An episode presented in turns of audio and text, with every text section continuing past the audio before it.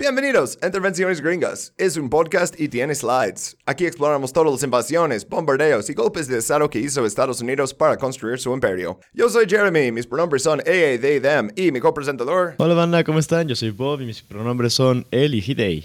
Los quiero mucho. Y gracias Bob. Y este, regresamos a la española o la española, como la quieres decir. La misma isla donde está Haití. Ah, y originalmente queríamos hacer el capítulo de Haití y este al mismo momento porque tiene muchos de los mismos personajes, o sea, el mismo banco, todo eso, pero había demasiada información. No sé si escucharon el capítulo de Haití, pero duró como más de dos horas. Ah, pero hoy creo que tenemos un capítulo un poquito más corto porque ah, muchas de las mismas cosas. Ah, pero entonces, Sí.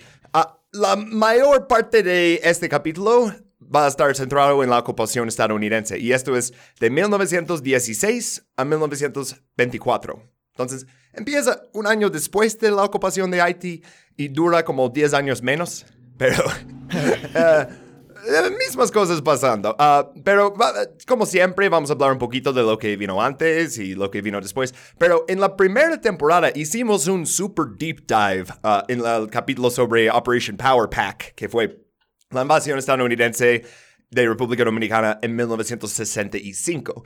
Ah, Bob, ¿qué recuerdas de este capítulo? Ah, recuerdo mucho a Trujillo. Sí. Recuerdo. recuerdo mucho también como que. Ah, bueno, ya había como que rifles eh, automáticos y todo ese pedo, ¿sabes? Y. Yo me acuerdo de los PSYOPs. Ajá, Sí. sí. porque. Sí, definitivamente. Porque sí son como que ocupaciones parecidas, pero son por diferentes excusas. No, no voy a decir ni siquiera motivos, era por diferentes excusas. Uno era. Pues para proteger los intereses de los estadounidenses y otro era para proteger al mundo del comunismo, pero nah, misma, misma cosa. No queremos un segundo Cuba. O sea, literal la portada de Time con el general Wesson y Wesson y dice segundo Cuba. Pero sí, investigar ese capítulo y mi fuente de ese es- eh, era no súper confiable, pero aún así ah, hicieron una entrevista con un especialista que estaba ahí. Ah, specialist es como un rango en el, el ejército. Ah, pero que tenía que distribuir billetes de 100 dólares a, a personas para que dejaran de pelear. Ah, bueno, en ese capítulo nomás dejamos un slide que decimos, ok, mira, luego había esta ocupación que realmente no podemos entrar porque queremos hablar de lo de 65. Y, pero más adelante vamos a hacer un capítulo dedicado a esto. Y este es el capítulo de hoy. Ah, entonces, esta ocupación durante las guerras bananeras, pero igual que en Haití, no tiene tanto que ver con los plátanos. Ah, pero entonces, ¿por qué invadieron y ocuparon el país si no fue por United Fruit Company? Ah, pues vamos a hacer algo que ya hacemos mucho en este show desde que eh, hicimos Guerras Bananeras y todos tenemos que abrir libros para investigar. Pues vamos a ofrecer una cita, ah, de hecho, dos citas de las fuentes. Y la primera fuente que quiero usar no es una muy buena, ¿eh? Es este Marines in the Dominican Republic, 1916 a 1924. Y es un informe de propaganda escrito por un oficial del cuerpo de Marines. Y el prólogo es de la secretaria de la Marina. Entonces, ¿por qué estamos leyendo propaganda? No más quiero leer esta parte porque dice la parte silenciosa en voz súper alta. Ah, Bob, échamelo. Durante las tres primeras décadas del siglo XX, el cuerpo de Marines sirvió como un brazo armado de la política estadounidense de intervención en el Caribe. En 1916, los Marines desembarcaron en la República Dominicana para proteger las vidas y los bienes de los extranjeros y para proporcionar el músculo a un gobierno militar de Estados Unidos que intentaba aportar estabilidad a la problemática República Insular.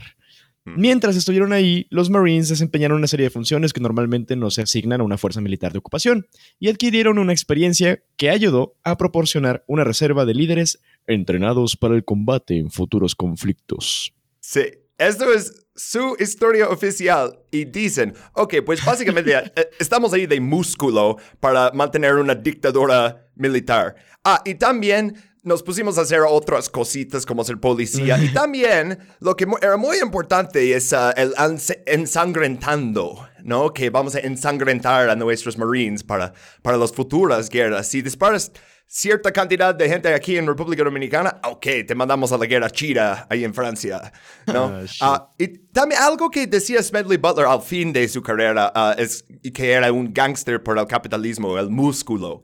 Y literal en la historia del cuerpo de Marines lo admiten.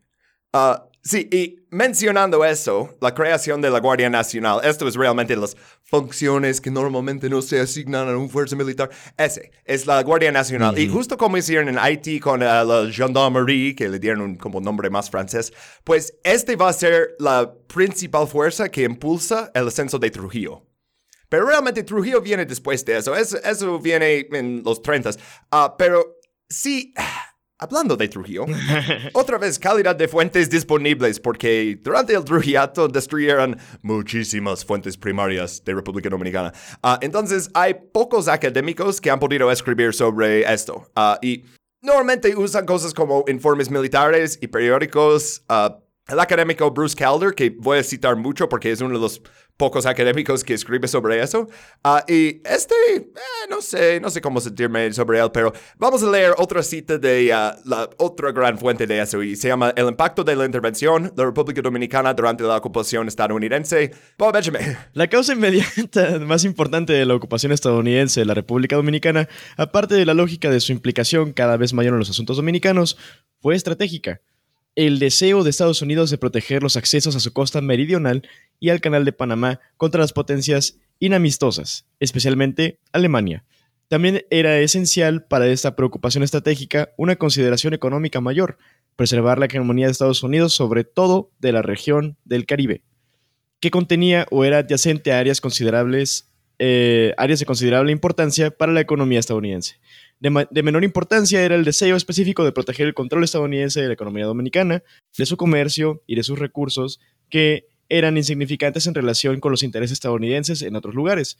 La República se había convertido en un peón en la política de la esfera de influencia internacional en virtud de su ubicación y no de su riqueza. Exacto, eso me parecía muy interesante. O sea, los Marines no van a escribir eso en su historia oficial que quiere mm. preservar la hegemonía. Pero aparte que básicamente dice, no es tanto que venimos a robar tus recursos. O sea, sí, sí, sí, sí, sí. Si tienes un banco, lo vamos a poner nuestro nombre y quedarnos con el dinero. Pero no es que, oh, queremos sembrar plátanos o todo eso. Es por eh, eh, exactamente como dice la geografía. O sea, tienes ahí Cuba, que en este momento está bajo control estadounidense, y tienes Puerto Rico, que hasta el día de hoy es bajo control de Estados Unidos, ¿no? Pero entonces no quieres dar al Kaiser Wilhelm una base. Ah, pero entonces, ¿por qué no invadieron hasta que Kaiser Wilhelm ya estaba en otra guerra, no? Hmm, me parece que fue un poquito de oportunismo. O sea, pero sí, o sea, es que eh, hablamos mucho en esa serie de cómo todo el mundo, bueno, todo el mundo, eh, Europa Occidental, Rusia, Japón y Estados Unidos, estaban construyendo muchas ah, cañoneras en esa época, ¿no? Y si estas cañoneras están en otro lado, pues entonces ahora tú eres el que tiene mano libre. Ah, pero entonces hablamos un poquito de la riqueza de República Dominicana. No había mucha. Y casi toda provenía de agricultura. Y eso era mucho más cierto hace 100 años que hoy, aunque sigue siendo una sociedad bastante agricultural. Sí. Pero en 1916, el año que comenzó la ocupación, tenía menos de un millón de habitantes y 85% ah, por ciento de ellos estaban en las zonas rurales. Y las dos ciudades más grandes son Santo Domingo y Santiago. Y Santo Domingo tenía 21 mil personas y Santiago tenía 14 mil uh, personas. Mm. Entonces, sí, eh, muy poca gente en las ciudades, casi todos están en el campo y muy poca gente en general. Uh, casi toda la riqueza del país procedía del azúcar uh, y, bueno, también el cacao y el tabaco. todo esto es 92% de su mercado de exportación. Y los derechos de aduana representaban el 90% del presupuesto del gobierno. Mm. Y el azúcar es el cultivo más valioso, la mitad del valor de todo ese exporte. Oh, shit. Entonces, ok, como decimos, no hay tanta riqueza en República Dominicana, básicamente lo quieren por posición estratégica. Pero mencioné dos cosas que van a ser importantes, azúcar y aduana. Y boom, eso es exactamente donde van a ir. Ah, eh, pero eh, empezó un poquito antes de eso, porque en la década de 1890, la mayor parte de esa agricultura estaba bajo el control de la élite dominicana, pero el azúcar tiene un procesamiento más complicado. Y eso depende de la inversión de capital extranjero. Dicen, ah, pero no van a poder procesar el azúcar y esto, y entonces yo pongo la infraestructura a cambio de esos campos. Entonces, mm. eh, empresas estadounidenses tenía esa entrada en la economía dominicana, incluso antes. Ah, en la industria del tabaco, menos. Ah, había unas pocas empresas extranjeras, pero la mayoría de eso estaba bajo el control dominicano. Pero aduanas, Uh, pues como vimos en Haití, esa es la mejor manera de robar la riqueza de un país. Y, uh, tienes que apoderarte directamente del dinero, sin poner cultivos, sin hacer nada, nomás te pones en medio del país y su banco. Y en diciembre... Y especulas. Ah, sí. Y es, es exactamente lo que van a hacer. O sea... Eh, Lo hacen con muchos países hoy en día, pero en, en esa época era más descarada, ¿no? Sí, completamente más descarado. Y, y porque, como tenemos que hablar de él en cada capítulo, en diciembre de 1904, Teddy Roosevelt declaró la corolaria Roosevelt, lo de acciones policiales y así. Y entonces, unos meses después, febrero de 1905, tenemos nuestra primera intervención gringa de este capítulo. Y esto se llama la recepción aduanera. ah, la recepción aduanera dominicana. Y como vemos en el siguiente slide, donde puse la cara de Teddy Roosevelt encima de Tony Soprano, ah, es básicamente eso. ah, eh, la Customs Receivership o eh, eso. Entonces, ah, pero tenemos que hablar primero de una empresa, no directamente al presidente Roosevelt, pero este no va a ser una empresa bananera ni una empresa azucarera. Es Santo Domingo Improvement Company. Oh, ¿Te da buena espina ese nombre? No, suena como algo que lees con contratistas y eso nunca suena bien. sí, Improvement Company, o sea, sería como empresa de mejoración. es como, no. ¿qué exactamente hace ustedes? bueno, ahora les cuento. Ah, tenía su sede en Nueva York, como siempre. Operó en República Dominicana a partir de 1892. Y cuando los Marines escriben sobre protección de intereses comerciales, se refieren a esta empresa. Ah, eso estaba intentando ya hacerse el control monopolístico de todo el país. Ya tenía un banco, tenía ferrocarriles, eh, todas las cosas que capitalistas gringos vinieron a Centroamérica y a Caribe y Sudamérica a financiar en esa época, ¿no? Ah, pero Mm. Estados Unidos tenía que esperar un poquito porque, como mencionamos en, en temporada 1, ya habían intentado arrendar la bahía de Samaná durante la presidencia de Ulysses. Grant. Y luego hicieron un tratado, fue derrocado en el Senado. No voy a entrar en demasiados detalles, pueden ir a escuchar el otro. Ah, pero luego hubo un momen- ah, movimiento a favor de la anexación, liderado por el élite dominicana. Pero era también completamente inviable en Estados Unidos y, como mencionamos varias veces, por razones racistas. Ah, Grant pensó que sería bueno para los ex esclavos porque podían irse ahí y eso quitaría como la mano de obra barata que depende de los plantadores en el sur. Pero luego el otro problema es, oh, ¿qué tal si ah, ya se convierte en un estado y tenemos que dar derechos a más gente? No, o sea, siempre es el racismo con, con esas cosas. O sea, hay senadores que dicen, no vamos a disminuir la calidad del sangre estadounidense. Y dices, chale, bueno, estás votando a- en contra de la anexación de una república soberana. Entonces, respuesta correcta por razones incorrectas, ¿no? Ajá. pero, ok, entonces, ah, no se convirtió en un estado, pero eh, cayó luego este señor ahí con el vesti- como vestimiento de Napoleón, Ulysses Heró. Él era el dictador durante mucho tiempo, o sea, eh, era presidente de República Dominicana en tres diferentes ocasiones, pero incluso cuando no estaba en el poder, era el poder detrás del trono. Entonces cuentan su dictadura como 17 años. Ah, pero terminó en 1899. Le asesinaron. Y esto, 1899, es justo cuando Estados Unidos ya está uh, feeling itself, ¿no? Y ex- expandiendo su imperio en el Caribe, el Pacífico, justo después de anexar a Hawái oficialmente, o sea, eh, ya habían hecho un golpe de Estado, pero justo después de anexionar oficialmente Hawái, justo después de Cuba, Puerto Rico, es durante la guerra en Filipinas. Entonces, pues sí me interesa, ¿no? Ah, en- Y en este momento, después de 17 años de este señor, ¡pum! Se sumió en la inestabilidad, como normalmente suele pasar después de esas cosas. Ah, pues ya hablamos también en la de temporada 1 de Horacio Vázquez y los rojos y azules. No vamos a entrar mucho en este, nomás quería mencionar eso porque el resultado de esta inestabilidad fue bancarrota del gobierno. Y con esa bancarrota, el incumplimiento de los préstamos europeos. Y si dicen, si ve Teddy Roosevelt que no puedes pagar a alguien que debes dinero en Europa, dice, "Ah, mi única opción es de intervenir porque si, si yo no hago nada, van a venir los franceses o los alemanes y se, se van a apoderar de todo. Entonces, mejor yo vengo. Pinche Teddy Roosevelt. Mismo que siempre ese güey. Sí, güey. Ah. Antes de que me chinguen, voy a chingármelos a todos.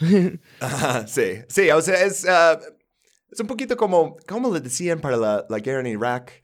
De ah, the unknown unknowns, lo- los desconocidos desconocidos, ¿no? Ah, bueno. Ja. Este, siguiendo con República Dominicana, entonces dejaron de pagar los bonos adquiridos por europeos y estos los están pagando a través de una empresa holandesa que se llama Westendorp. Y cuando dejó de pagar, Westendorp vendió sus intereses a Santo Domingo Improvement Company. Pero entonces Hero fue asesinado, SDSA controlaba ingresos aduaneros y dos subsidiarias. Y eso era ah, otra compañía ferroviaria y un banco. Y, ese banco, por cierto, era el Banque National, o sea, de Saint-Domingue. Tenía un nombre francés porque antes estaba controlado por los franceses. Como les conté, muchas similaridades con ah, el capítulo de Haití. O sea, República Dominicana no era como colonia fran- francesa. Eh, bueno, en esa isla ha cambiado dueño muchas veces. Sí, muchas veces, güey. Es porque no quiero que alguien me comente, ah, pero sabes, por dos años durante eso técnicamente es como...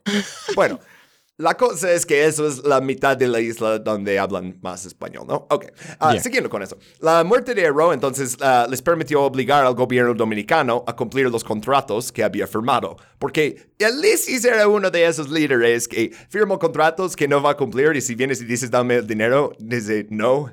Ah, Pero luego que él está, dicen, ah, pero tenemos aquí su firma. Entonces, dejo los siguientes líderes como sujetando la bolsa. ¿Te acuerdas del capítulo de Granada que Eric Gary robó tanto que luego había 24 dólares en la tesorería del país? Es un poquito como esto. Ahora es como, solo tenemos deudas y no tenemos feria.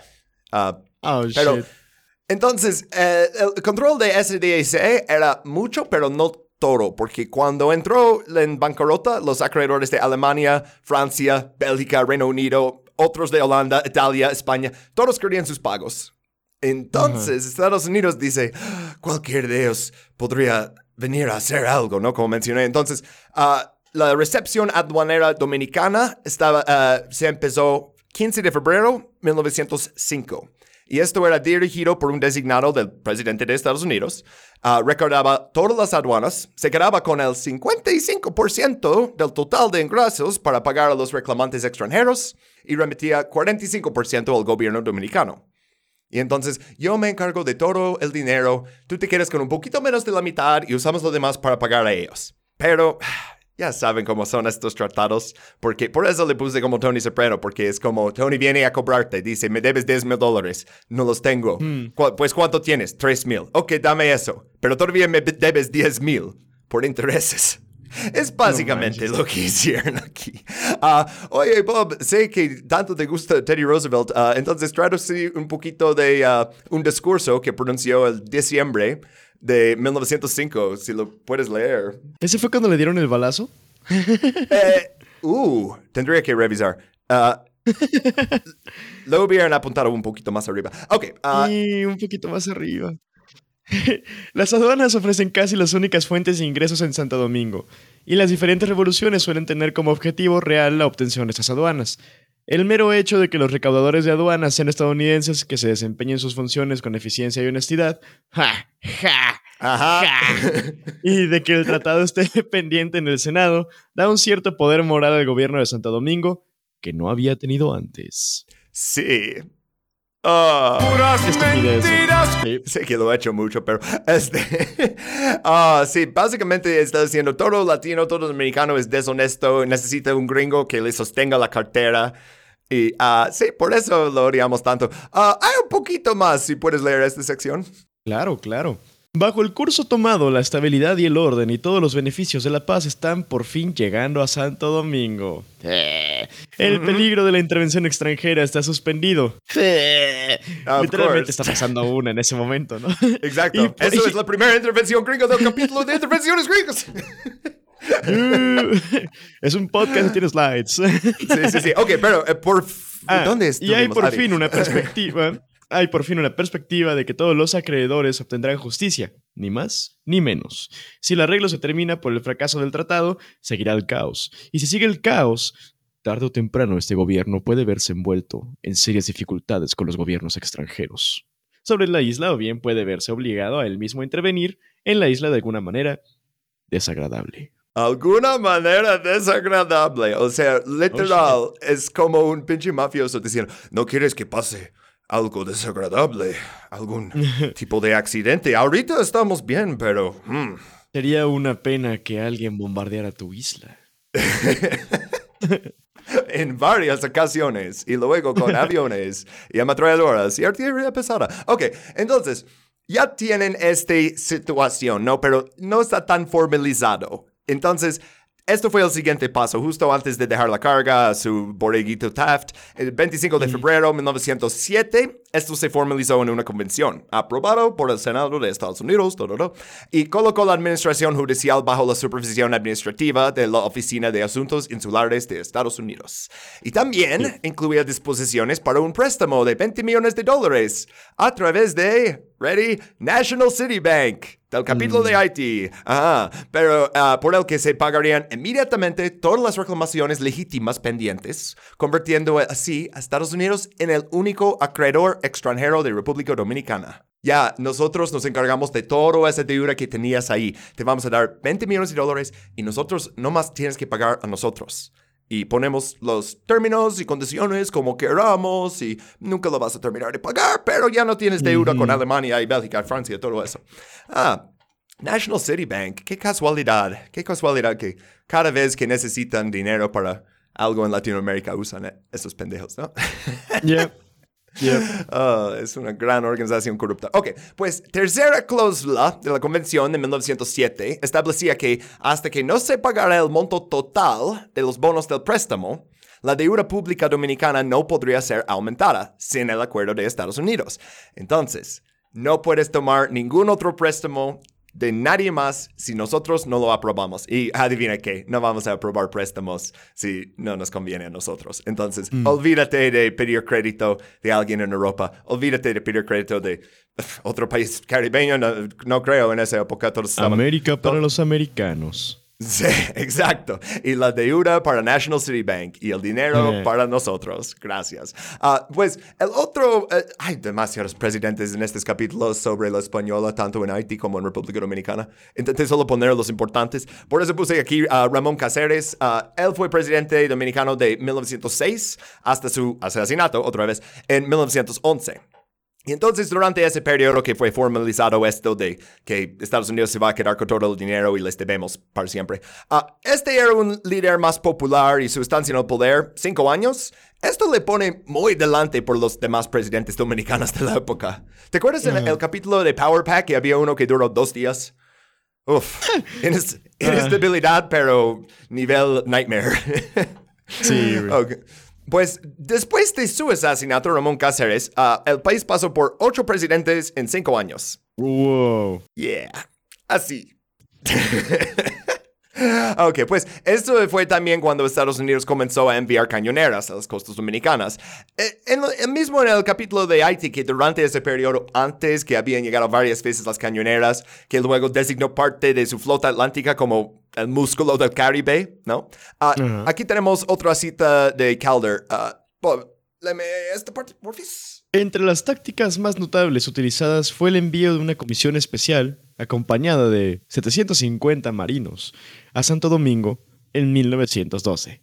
La comisión, al cortar los fondos de la recepción de aduanas en la República y amenazar con imponer un gobierno militar, forzó la renuncia del presidente constitucionalmente elegido, Eladio Victoria, e impuso un presidente interino, el monseñor Adolfo A. Noel, el arzobispo de Santo Domingo. Ajá, entonces esto realmente es el resultado de eso. El control de la aduana y, bueno, del dinero del país, más las cañoneras. Ya puedes llegar con unas cañoneras, desembarcar unos marinos, ni tienes que disparar y nomás decir, ok, ¿quieres dinero? Tú tienes que dimitir. Ajá. Y, y si no lo haces, vamos a poner gobierno militar. Pero en este momento dimitió y no lo tuvieron que hacer. Pero nomás como para destacar que este siempre era el plan. Desde, desde siempre, desde siempre. Ajá, que desde en el algún momento, sí. O sea, desde eso de, oh, eh, vamos a consolidar tu deuda y, y eso. Nomás ahora necesitamos esperar un momento. Y como tanto de las guerras bananeras pasó con el inicio de la Primera Guerra Mundial, ¿no? Oye, qué loco, o sea, Estados Unidos enviando cañoneras uh, para poner un presidente en el poder. No, no, no, pero en el siguiente slide vemos que lo hacen, no sé, me acuerdo si dos o tres veces más en este slide. pero sí, va a ser uh, un, tema, un tema recurrente. Entonces, el Monseñor Noel, él uh, es el primero que puse, él dimitió poco después y su sucesor, General José Bordes Valdas, era súper odiado por Estados Unidos. Ah, en un momento, en 1913, siguiente año de eso, cañoneros estadounidenses dispararon contra sus fuerzas mientras era asediado por revolucionarios. Entonces llega Fuck. como que, oh, vam- vamos a proteger al presidente.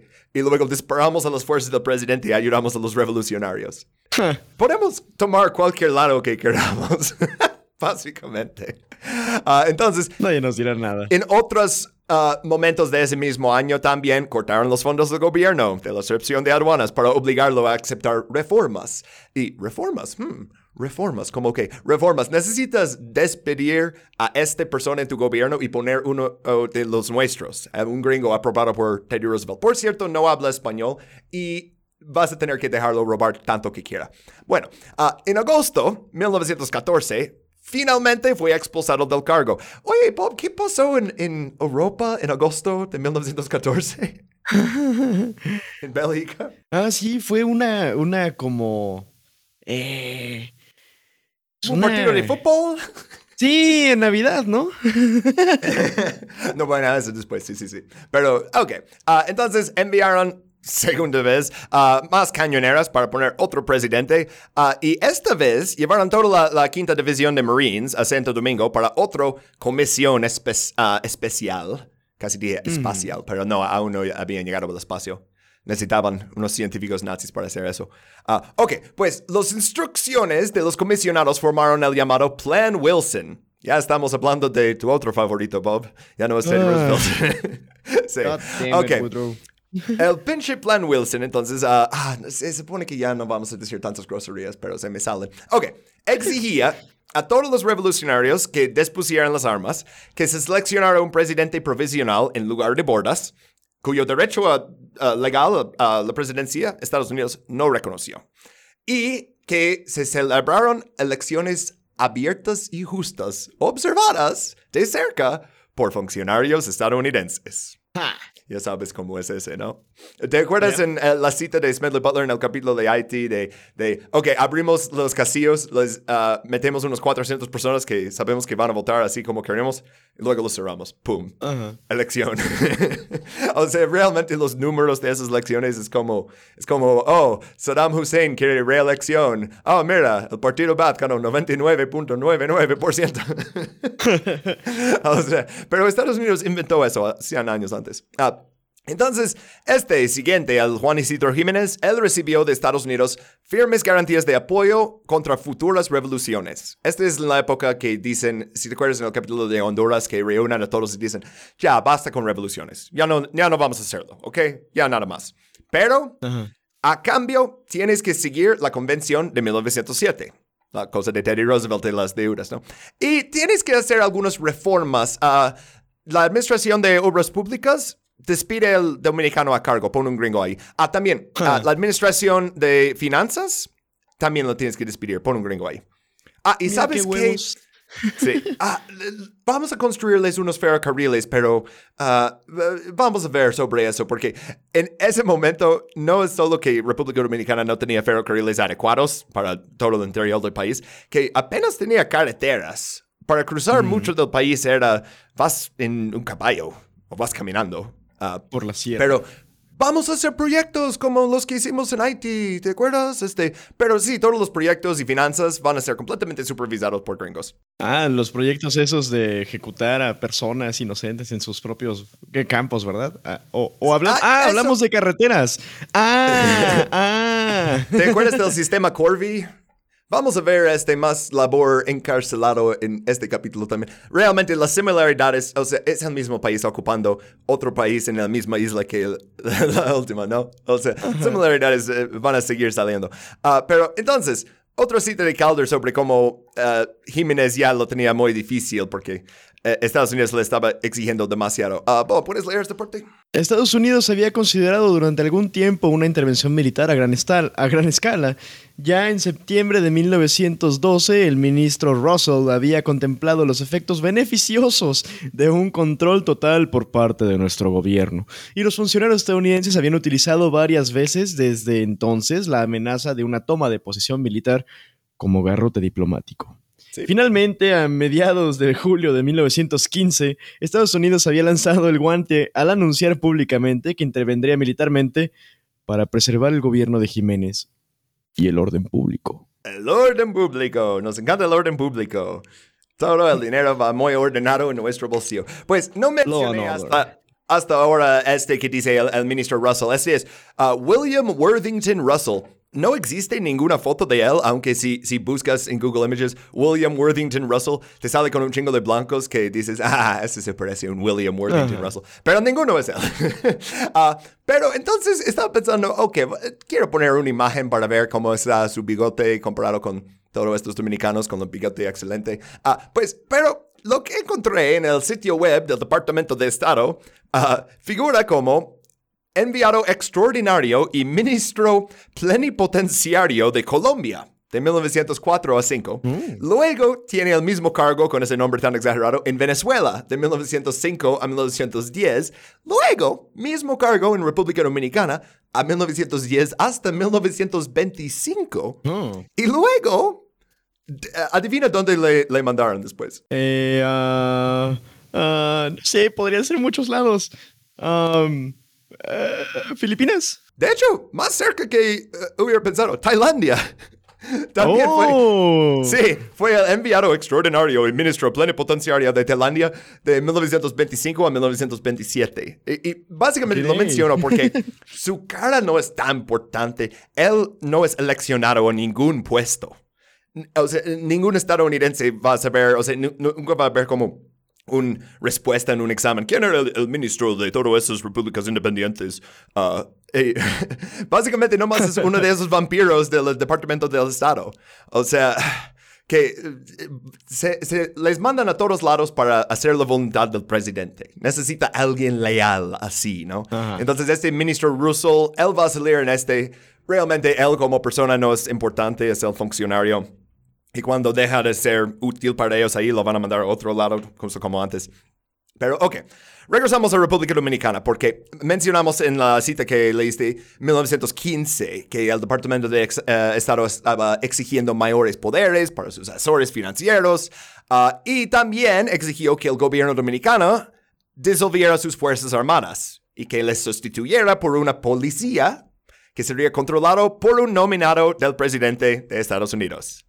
Eh, pero eh, en este, Smedley Butler está medio ocupado porque ya le pidieron hacer eso en Haití, pero es otra vez es el mismo patrón. Y entonces la opinión pública ya condenó universalmente esas demandas. Los élites, los trabajadores, los campesinos, literal todos en, en República Dominicana dijo, no, no, no, no, no, no, no, no.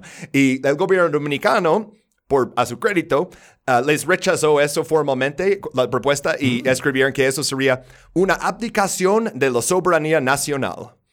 Pero entonces, ahora, oh, vamos a defender la presidencia de Jiménez. Vamos a ver cómo le va con eso, porque ah, en 1916 ya había revolucionarios armados, ellos están en el campo, la- el proceso de destitución parecía inminente en el Congreso Dominicano. No fucking way. Pero sí, entonces, entonces, si no es un golpe militar, si el Congreso le dice, ah, tienes que dimitir, entonces, ¿qué va a hacer la Marina? Bueno, los Marines en ese momento le pidieron a Jiménez, oye, ¿necesitas ayuda para aplastar la rebelión? Eh, no No. queremos ya que tengas ejército, pero ¿qué tal si desembarcamos unos tantos miles de Marines ahí? Y él dijo que no, porque sabía de qué lado se pondrían realmente. Pero les dijo, oye, lo que necesito es dinero para mis soldados. ¿Me puedes dar más dinero de mi tesoría? Y el Departamento de Estado dijo, "Eh, no, no vamos a hacer eso. Eh, y básicamente dice, necesito mandar más tropas a las zonas potencialmente rebeldes, o sea, zonas más en el interior. Y dicen, mira, ¿puedes tener Marines o nada? Y este, Estados Unidos ya estaba en Haití, uh, ya habían utilizado la inestabilidad como excusa, ¿no? Entonces necesitaban que el gobierno de República Dominicana, el gobierno de Jiménez, fracasara para poder ocupar el país. Eh, necesitan dejar que eso se lleve a cabo. No pueden intervenir ahora. O sea, sí pueden si él dice que quiere que pelee a su lado, pero... Mm. Y como mencionamos, Francia, Francia, Alemania, resto de Europa, muy ocupados para hacer algo. Este es el mejor momento. Entonces, la crisis final estalló 15 de abril de 1916. Ah, y esto es porque el presidente Jiménez arrestó a dos partidarios de su popular ministro de guerra, el general Desiderio Arias. Es el último que puse en el slide. Y Arias respondió reuniendo fuerzas leales a él y formando una rebelión. Entonces ya tienes revolucionarios, ya tienes tu, tu ministro de guerra haciendo una rebelión. Ah, y también hmm. él tomó la principal fortaleza de Santo Domingo. Que esto pasó durante la intervención en 65. ¿eh? O sea, siempre pelean por el mismo como Tres kilómetros de territorio en Santo Domingo. Eh, bueno, 2 ah, de mayo, bajo presión de Arias, el Congreso Dominicano votó la destitución de Jiménez. Él ya había huido a su finca y estaba reuniendo tropas, entonces ya tiene toda la pinta de una guerra civil. Eh, entonces, el mismo día, 2 de mayo, primer contingente de Marines de Estados Unidos desembarcó. Y esto fue para proteger la legación estadounidense empezando una ocupación de ocho años. Ah, entonces, oh. cuando los Marines, cuando esos Marines desembarcaron solo para proteger la legación americana, ah, pues también tomaron posesión de la fortaleza San Jerónimo en las afueras de, de la ciudad, también de la legación haitiana y de las oficinas de recepción de aduanas. Y dicen en la historia de los Marines que es porque fueron ubicadas en una posición estratégica en las alturas que dominan la ciudad. ¿Los crees que solo lo quieren para esta táctica, para poder pelear? Eh, eh, no importa que es, es la recepción de aduanas, es donde está todo el dinero. No, no más es por táctica. Son estadounidenses, para nada. No, sí, sí, sí. ¿Recuerdas? Teddy Roosevelt nos dijo que todos los estadounidenses son honestos ah, sí, sí, eh, sí. Está bien, mándalos a la fábrica de dinero, al lugar donde está todo el dinero, porque uh, es tan una colina y no sé si leíste El arte de la guerra por Sun Tzu, pero siempre es mejor atacar desde una colina. Ah, oh. Bueno, ah, sí, y también es mejor si es donde está todo el dinero. pues entonces, otros cañoneras también llegaron, porque eh, por supuesto, llegaron a San Pedro de Macorís, Sánchez y Puerto Plata. Y el presidente Jiménez vio lo que estaba pasando y dimitió el 7 de mayo de 1916 y dijo que se negaba a ejercer un cargo recuperado con balas extranjeras. Y, ah, a su crédito. Ah, pero entonces, ok, ¿quién está en posición de tomar el poder? Pues sería Arias, ¿no? Pero, eh, no tan fácil. 13 de mayo de 1916, comandante de las fuerzas estadounidenses, el contraalmirante Will W.B. Caperton, Ah, vamos a decir Almirante Caperton más adelante, hacerlo más fácil. Uh, pues él presentó un ultimátum que amenazaba el bombardeo de Santo Domingo. Hey, Bob, mira. y, y, el desarme forzoso de los revolucionarios si Arias no se rendía antes del 15 de mayo. O sea, le dio dos días. Dice, tienes dos días, uh, rendirte o si no, voy a hacer pedazos de toda la ciudad. Arias evacuó sus tropas. No quería un enfrentamiento ahí en Santo Domingo de, ese. Inteligente. Ajá, sí. Y aparte, como sabes, en esta isla eh, es más fácil pelear los Marines desde las montañas y eh, hazles venir a buscarte, ¿no? O sea, realmente, o sea, tiene todas esas cañoneras ahí justo en el capital. No vas a poder hacer nada contra eso en esa época. Pero puedes llevar tus tropas a pelear otro día, ¿no? Entonces evacuó sus tropas, uh, 600 marines ocuparon el capital uh, y el gobierno continuó en manos dominicanas. Eh, sort of. Uh, los ministros del gabinete de Jiménez que quedaban les amenazaron uh, con un gobierno militar. Les dicen, mira, ustedes pueden seguir aquí y hacer lo que digamos, o si se van, podemos poner puros oficiales estadounidenses. Entonces hicieron como un consejo de ministros en, en ese momento. Ah, Arias eh, anunció desde una distancia segura en el campo que en realidad no había levantado una bandera revolucionaria, que su bandera era del pueblo dominicano y que entregaría sus armas a cualquier presidente seleccionado por el Congreso. Entonces dice, no es que, oh, yo quiero ponerme en el poder, ah, yo voy a apoyar cualquier presidente que escojan dominicanos Y entonces terminó la intervención y Estados Unidos dijo que sí, respetó la soberanía de... No, no. ¿cómo crees? Ok, eh, pero entonces uh, en el siguiente slide vamos a ver la resistencia organizada uh, ofrecida por Arias. Uh, antes de avanzar, ¿cuánto crees que va a durar? Um, unos dos, tres meses. Bastante bien, ¿eh? Porque mira, oh. entraron al 15. No, no puse la respuesta, entonces ahora tengo que. Uh, sí, uh, dos meses. un poquito menos, como, como uh, un mes, tres semanas. Ok, entonces, la, como, por eso puse ahí Pendleton como el mission accomplished, que es lo que hizo Bush inmediatamente después de empezar la guerra en Irak. Y dice: Controlamos las grandes ciudades, entonces ya terminó la guerra.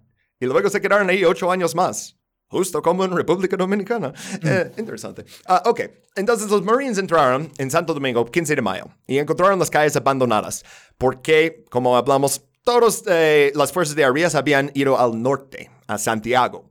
Y según un Marine, que era un veterano de la invasión de Veracruz, uh, ¿puedes leer este parte? Si Arias hubiera luchado con fuerza, si hubiera sido como en Veracruz, con francotiradores desde cada, desde cada casa y todo, entonces habríamos tenido un duro trabajo por delante. Sí, aún no llegamos al, capítulo de uh, la ocupación de Veracruz, pero sí en Veracruz tenían como más guerra urbana y cualquier marine prefiere no hacer eso. no, cualquier persona prefiere no hacer eso. Pero entonces llegaron ahí, es como, ok, ya tomamos la ciudad. 23 uh, de mayo el USS Panther llegó con otras tres compañías de infantería. Luego, el USS Lamson, este se fue a Montecristi. El USS Sacramento llevó Marines a Puerto Plata.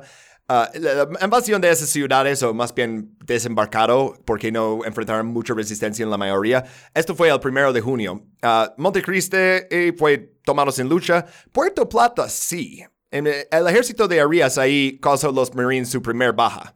Un capitán que murió por, según los Marines, fuego impreciso ponen en sus reportes que fue fuego impreciso. Ah. Y es como, mm, le dieron la cabeza, ¿verdad? O sea, sí, los demás de las balas fueron imprecisas, pero esto sí le dio. Entonces, ok. Lograron con fuego impreciso, según los Marines, bajar un capitán. Entonces la respuesta del USS Sacramento es bombardear la ciudad. No. Toda la ciudad. dos. Si matas a uno de los nuestros, vamos a lanzar artillería naval sobre toda una ciudad poblada. Entonces, mejor no lo hagas. Es, uh, ¿cómo se llama? Castigo colectivo, ¿no? Ah, sí. Ok. Siguiente objetivo, entonces, ah, ya que están ahí, es Santiago, porque ahí están las fuerzas de Arias. Los Marines tuvieron que esperar mientras llegaban refuerzos de California, desde Nueva Orleans y desde Haití. Ah, porque ya en este punto, en 1916, las cosas ya estaban más tranquilas. Ah, luego va a haber, eh, ya si escucharon este capítulo, va a haber más cosas como en unos años más en Haití. Pero entonces Medley Butler podía disponer de algunos Marines para la otra mitad de la isla. Ah, porque ahí todavía estaban peleando contra fuerza organizada, ¿no? el coronel Pendleton, que más tarde era un general, este es el que puse en el meme, pues él fue el comandante del ataque a Santiago. Y eh, en... Oh, no, no, no, ¿sabes que En mis notas puse una referencia a una foto que quité. No más mm. está en el meme. Pero quería mencionar, uh, aunque quite la foto, que él tiene uh, en el West Coast, en California, el campamento Pendleton. Es el centro de entrenamiento de todos los Marines en California. Si vives al otro lado del río ah. Mississippi, entonces vas ahí. Entonces, eh, cada Marine que ha listado conoce el nombre de ese señor, porque Camp Pendleton es el más grande para los Marines.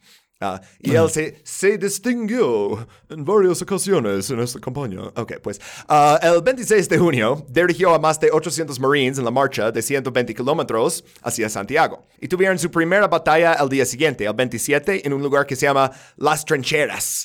Y este fue nomás como primer enfrentamiento como más... Uh, letal, ¿no? Pero eh, le seguía la batalla de Guayacanas. Esto fue el 3 de julio. Y en ambas batallas, las fuerzas de Arias emboscaron a los Marines desde trincheras y luego los Marines sacan armas automáticas y luego tienen que retirarse.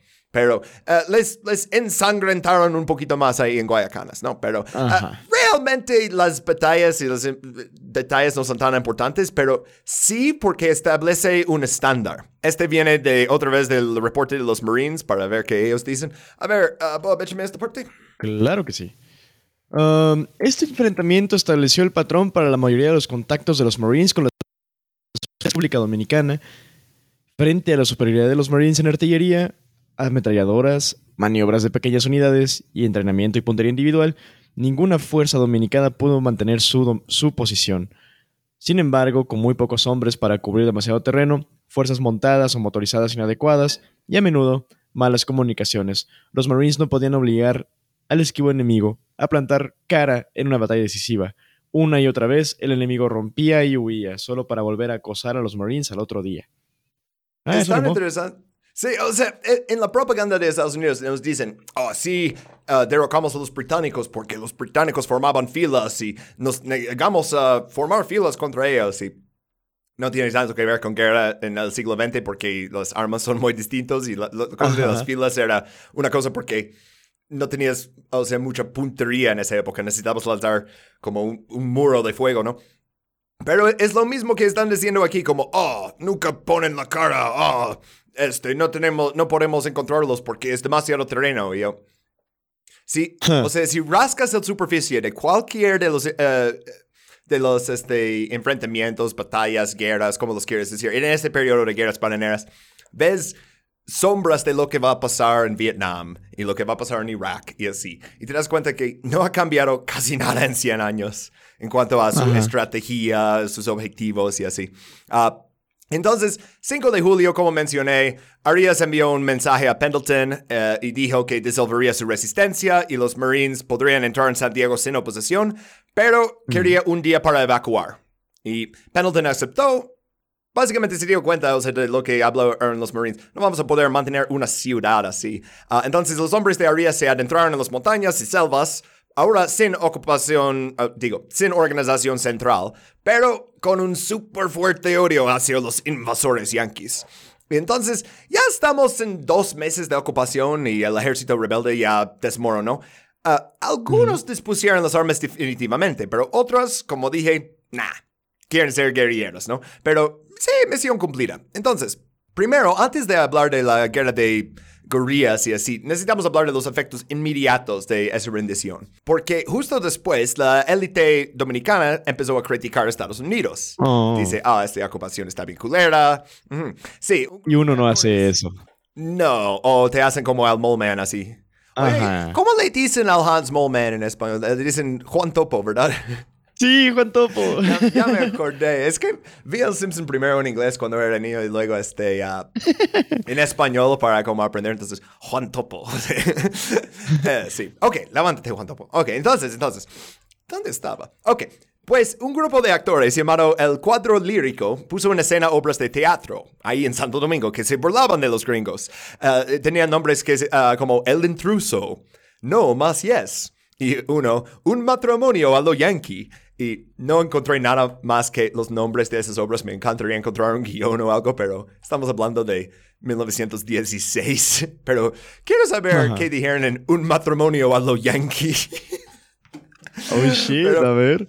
Ah, pero adivina que a Woodrow Wilson no le hizo gracia. Y entonces, oh. un oficial de los Marines intentó obligar al gobernador civil de la provincia de Santo Domingo a silenciar a los críticos. Y se corrió la noticia de eso y eso provocó más resentimiento. Entonces un periódico satírico llamado El Loro insultó personalmente a Woodrow Wilson. Y entonces oh. su director fue despedida. Ajá. Ay, Wilson ya va a llorar. Ajá. corrió la voz de que si, si te burlas de Wilson o de los Marines, pierdes tu trabajo. Y entonces eh, no, no iban a aceptar eso así de plano. O sea, hicieron este, una formación que, eh, digo, una asociación que se llamaba la Asociación de la Prensa. Nombre muy original, ya sé. En uh, octubre de 1916. Uh, y dicen, oh, queremos libertad de expresión y libertad de prensa. Y entonces el ministro Russell escribió que esta asociación se había creado con el propósito de difundir propaganda antiamericana en toda Latinoamérica y el efecto de su trabajo comenzaba a mostrar en la prensa local en forma de artículos copiados de periódicos de otros países, principalmente Cuba y Puerto Rico. Y sí o no que controla Cuba y Puerto Rico en ese entonces también, ¿no? Pero es, eh, que necesitas el control monopolístico de, de, la prensa y de la opinión pública.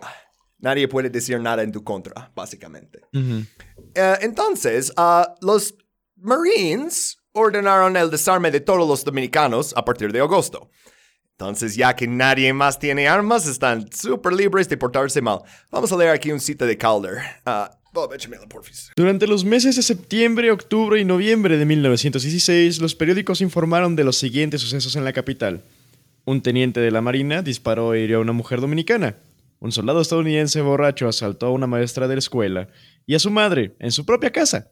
Ultraje que fue seguido al día siguiente por una paliza propinada a un soldado norteamericano por hombres dominicanos. Varios. Varios. Una patrulla de Marines, creyendo oír disparos en la dirección de un café, lo atacó y mató a tiros a un hombre que cruzaba la calle, a un niño que cenaba al lado y al dueño del establecimiento, de 67 años, que también recibió un bayonetazo en el abdomen cuando intentaba cerrar la puerta. Y un Marine mató a tiros a un sordomudo que no obedeció su orden de detenerse. Sí. Ah. Así, Sí, quería poner como en este slide básicamente el carácter de la ocupación.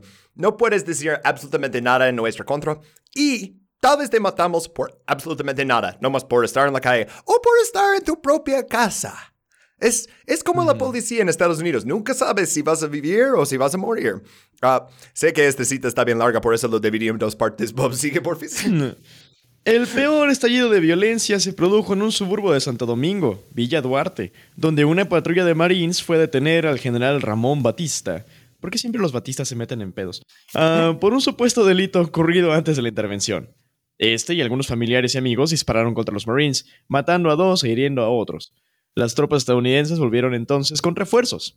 Mataron a sus atacantes y a una mujer inocente del barrio, y destrozaron e incendiaron varias casas. Después, los Marines recorrieron beligerantemente las calles de Santo Domingo, matando a dos dominicanos e hiriendo o golpeando a muchos otros. Sí, y quería incluir toda esa parte, sé que es cita bastante larga, pero para que sepan que venga directamente de una fuente histórica, de un académico que estudió todo eso, ah, y no solo que estoy diciendo, y los Marines se portaron muy mal y mataron a personas. No, no, no, es importante saber todos los detalles de exactamente qué estaban haciendo y también te da una idea de ¿Por qué hubo insurgencia? ¿Por qué la gente se va a unir al Fedellín o, en este caso a los... Ah, vamos a hablar en un momento sobre las palabras que usan, que algunos les dicen caballeros, algunos les dicen caudillos, revolucionarios. Cada palabra, ah, los Marines, en, en la fuente de eso, los Marines les dicen banditos, pero lo que quiere es decir insurgencia, ¿no? Creo que insurgencia es una de las palabras menos sesgadas, pero todos tienen sus concepciones, ¿no? Ah, bueno. Ah, entonces, el 29 de, noviembre de 1916 terminó este ministro de, de, consejeros, esa cosa, y se declaró el gobierno militar estadounidense de la República Dominicana. Y la proclamación, esto lo voy a leer yo. Dice, esta ocupación militar se emprende sin ningún objeto inmediato o ulterior de destruir la soberanía de la República de Santo Domingo. Ya, no estamos aquí para quitar la soberanía, no se preocupen, sino que, por el contrario, está destinada a prestar ayuda a este país para que vuelva a una condición de orden interno. Ahí está, orden, siempre. Pero ah, termina con que le permita observar los términos del Tratado de 1907. Hmm. Literal declaran. ¿Te acuerdas cuando Teddy Roosevelt les hizo firmar eso? Que nosotros controlamos el dinero y solo pueden prestar de nosotros. Sí, y podemos cortarlo cuando queremos. Mira, cualquier gobierno que quieran, está bien, vamos a apoyarlo. Eso de militares, no es para adueñarnos de tu país, es solo para adueñarnos del dinero. Ayúdame a ayudarte. Sí, ajá, pero bueno, ok, entonces, siguiente slide. Ah, hola banda, soy Jeremy, interrumpiendo para hablarles de cómo financiamos este podcast. No escucharon ningún anuncio en este capítulo y no escucharán ningún anuncio en ningún capítulo. Una locura, ¿verdad? O sea, ¿cómo pretendemos que nos paguen? Bueno, lo que hacemos es vender capítulos bonus del podcast a ustedes los oyentes. En patreon.com, Intervenciones Gringas Podcast, puedes elegir entre niveles a partir de un dólar y 50 centavos y obtendrás capítulos bonus cada mes. Únete hoy y ayuda a mantener nuestro podcast independiente y sin publicidad. Patreon.com, Intervenciones Gringas Podcast. Y ahora, volvemos al show. es, a, a ver, no, fui para detrás en vez de adelante. Yo, ya hablé de eso. Ok, siguiente slide. Vemos ahí una bandera estadounidense, ahí una de las fortalezas. Y tenemos unas personas más, pero ah, vamos a hablar de cómo manejaban eso. Y era completamente por dictate, ¿no? Como dictadura, pero lo decían orden ejecutiva del gobierno militar. Ah. La primera de esas órdenes ejecutivas del gobierno militar fue declarado 4 de diciembre de 1916. Declararon inelegibles a los dominicanos para ocupar los cargos del gabinete, de interior y policía, de guerra y de marina. Y esos cargos controlaron partes del ejército dominicano. Entonces dicen, uh, esas fuerzas armadas que tienen todas, y la policía, y la marina, y la- todos ya no pueden ser oficiales. Nosotros vamos a mandar a esas tropas. Y el capitán Knapp, el que puse ahí en el slide, y sé que Henry Shepard, or Harry Shepard Knapp, ya sí, compartimos apellido, pero él lo escribe diferente. Ah, pero entonces... Él invi- invitó a los demás miembros del gabinete a continuar al frente de sus carteras, sin sueldo, sin reconocimiento oficial. En otras palabras, mira, mira, mira, si quieres seguir siendo ministro, e- está bien, pero no te vamos a pagar. Ah, y eh, realmente no vas a tener poder. Entonces, ah, el 8 de diciembre, cuatro días después, todos los miembros del gabinete habían manifestado su negativa a servir bajo el gobierno militar. Ah, y entonces declararon vacantes sus cargos y designaba oficios militares estadounidenses para sustituirlos.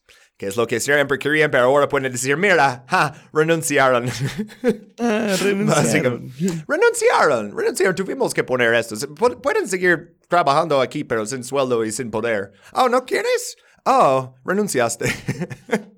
Como cuando, cuando te obligan a firmar una hoja en blanco. No, por cierto, si estás Sí, escuchando eso, si nunca hagas eso.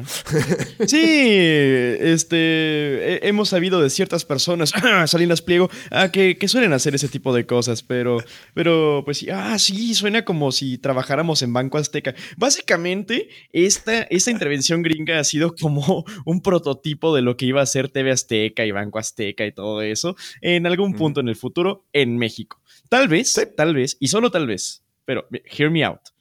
Puede A ser ver. que Teddy Roosevelt y Ricardo Salinas Pliego sean primos. Lo- mira, lo duro, pero la otra cosa es que a los Roosevelts les encanta hacer más Roosevelts. Porque si has Oh. intentado ver la conexión de primos entre Teddy y Franklin, luego te metes con, ¿cuántos pinches Roosevelts hay? O sea, ¿Eso significa que Salinas Pliego también es un hijo del incesto? ¡Wow! ah, lo- mira, mira, mira. Yo creo que, ah, legalmente no podemos decir que... Este, ok, entonces, ah, el otro tipo que puse en el slide, aparte del, del capitán, el go- ah, gobernador militar, dictador estadounidense en República Dominicana, como lo quieras decir, ¿no? Ah, el otro que aparece ahí, este es el presidente, ah, Francisco Enriquez y Carvajal. Ah, y entonces él asumió el cargo de presidente provisional cuando dimitió Jiménez. Y solo por un periodo de seis meses, y tuvo que prometer a los gringos que no se presentaría a otras elecciones. Y él básicamente lo necesitaban ahí para la legitimacia, pero fue una piedra en el zapato desde el principio. Ah, a- al final la destruyeron por orden ejecutiva. ¿Y sabes qué hizo? Se fue a Estados Unidos. Se fue a Estados Unidos para, para hacer campaña para poner fin a la ocupación. Y luego también de ahí se fue a Puerto Rico, se fue a Cuba, se fue a Francia, reunió con otros dominicanos en el extranjero, empezaron todo un movimiento. La verdad me cae chido. O sea, hizo lo que pudo para hacerlo difícil para ellos hasta que le despidieron como todos, ¿no? Ajá. Estilo Ho Chi Minh, ¿no? ujú. Sí, un poquito. O sea, Ho Chi Minh está en todos lados de la historia. O sea, literal, en la conferencia de la Liga de Naciones va y habla con Woodrow Wilson y dice, oye, ¿qué tal si tuviéramos Vietnam independiente? Y este, Woodrow Wilson dice, "Ah, one of the servants is talking. No, este. no sé por qué le hice como británico en eso, pero ah, sería más sureño. Ok, e- entonces, regresando a la República Dominicana. Este, ah, el Henry Shepard, or Henry, Harry, este, este vato ahí en el slide, Harry Shepard Knapp. Ah, dato curioso sobre este, ah, no hablaba español y durante sus años como dictador militar no hizo ningún esfuerzo para aprenderlo. Y, ah, ok, hablamos un poquito más de quién era este hombre, porque como siempre la gente en esa eh, época escribía muchas cartas y entonces luego podemos leer su correspondencia y Ah, él calificó a República Dominicana como un país cuya gente está casi toda eh, esta parte no se traduce bien, dice touched with the tar brush, que es como Mm, tocado, ah. ajá, es como tocado con un cepillo de alquitrán. Ajá. Básicamente está diciendo que la gente ahí es de piel oscura y que no le gusta. Ah, y también este fue el que ordenó la creación de la Guardia Nacional, que sería entrenada, financiada, comandada por militares estadounidenses. Como siempre. Es una herramienta sorpresa que nos ayudará más tarde. Sí, con el Trujillato. Ok, entonces, los dominicanos están en el extranjero abogando a los periódicos y funcionarios estadounidenses para el fin de ocupación. Pero el parte oriental del país, esto es donde tienen menos control los Marines. Eso es don- donde los dominicanos están tomando armas para luchar contra los invasores. En Haití era el norte, en República Dominicana es el este, pero es el mismo principio. Vas a donde no están, donde hay montañas y selva y donde no te van a poder encontrar muy fácil. Ah, pero esta parte de la República es importante mencionar unas cosas de, de cómo era parte de solo el sitio de los guerrilleros. La gente que vivía ahí dependía de la agricultura para sobrevivir, especialmente la cosecha de caña. Pero no siempre fue así, porque antes, o sea, antes de 1890, esa década, los campesinos ahí tenían conucos. Y los conucos son como pequeñas propiedades de subsistencia en las que viven y trabajan, ¿no? O sea, son campesinos, pero tenían su tierra, no tenían que depender de la, la temporada de cosecha de azúcar. Ah, pero entonces, en memoria viva, tienen, oye, antes teníamos aquí tierra y luego vinieron los del azúcar y luego la influencia corruptora del azúcar llevó una ocupación militar. Entonces la gente ahí tiene más motivo para pelear. O sea, 1916, 1890, tal vez algunos en su vida recuerdan tener eso, ¿no? Ajá. No es un concepto tan extraño. Sí, ¿no? Pues, ay, es que también, pues, es como de que, ah, pues vamos a echarle la culpa, pues, a la, a la, a la economía, ¿no? O sea, para simplemente como que ocultar nuestra intervención, ¿sabes? Es como de... mm, siento que eso siempre... Es lo que me pone triste, güey, porque justamente siempre es como de que, ah, güey, echamos a perder todo para todas las personas aquí y nos quedamos con todas las ganancias. Y ha sido básicamente copy-paste en todas las guerras bananeras. Y eso al chile sí me pone triste, güey. De hecho, por eso decidí hacer esta parte como muy corta, porque Bruce Gelder en su libro escribió más de como 150 páginas sobre la economía azucarera de República Dominicana. Pero este podcast, cuando dura menos de dos horas, alcanza el doble de oyentes. Entonces, no vamos a entrar en todo eso, porque, como dices, ya hablamos del azúcar ahí en Haití, ahí en Cuba, ahí en Hawái. Es la misma historia en todos estos lados, por eso lo hacemos, eh, los- estamos haciendo eso como una serie, ¿no? O sea, los gringos son los dueños de los molinos de azúcar, controlan la tierra, y al latino, o al haitiano, o al hawaiano, le queda un machete. Y ya. Pero entonces, ¿qué le hizo diferente a República Dominicana? Pues durante la ocupación, los campesinos en el este, que ya habían perdido todo, ahora perdieron sus empleos también. ¿Por qué? ¿Te acuerdas lo- el sistema de Corby en, en Haití? O sea, básicamente esclavizamos a campesinos y los obligamos a construir carreteras. Pues, Ajá. cuando no estaban haciendo eso, llevaron los trabajadores haitianos a República Dominicana para trabajar en los campos de azúcar, porque no les tenían que pagar. ¿No? Entonces, estos ah, campesinos trabajadores en, en el en la parte oriental del país, ¿no? Estos, aparte de ya perder su tierra, ya perder su modo de vida, ya perdieron también su trabajo. Y cuando tienes un chingo de gente joven y enojado y sin trabajo, pues, ya saben. Y Aunque cabe mencionar que algunos eran súper reaccionarios y entonces odian a los haitianos porque they took our jobs, ¿no? Le- les quitaron el trabajo. Y este racismo es algo que sigue reflejándose en la actual República Dominicana. O sea, que haitianos quieren venir a trabajar como de migrantes. Y, hablamos, de hecho, de eso en, ah, en el capítulo de la primera temporada de los no quiero decir genocidio, pero actos genocidi de genocidio ah, contra haitianos Ajá. que hizo Trujillo. Ah, eh, pero eh, Estados Unidos está ahí creando esas condiciones porque ahora dicen, ah, pues preferimos a estos trabajadores que no tenemos que pagar. Y tú, no sé, ah, vete a la montaña y ah, chinga tu madre. Y ah, dicen, ah, ¿qué tal si te chingo al tuyo? ah, pero entonces, ah, decimos groserías. Perdóname. Ah, si hay gente mayor con sensibilidades Oye, sensitivas. mira, lo que me pongo a pensar, justamente estaba pensando en eso hace rato, ¿no? Estábamos hablando de que.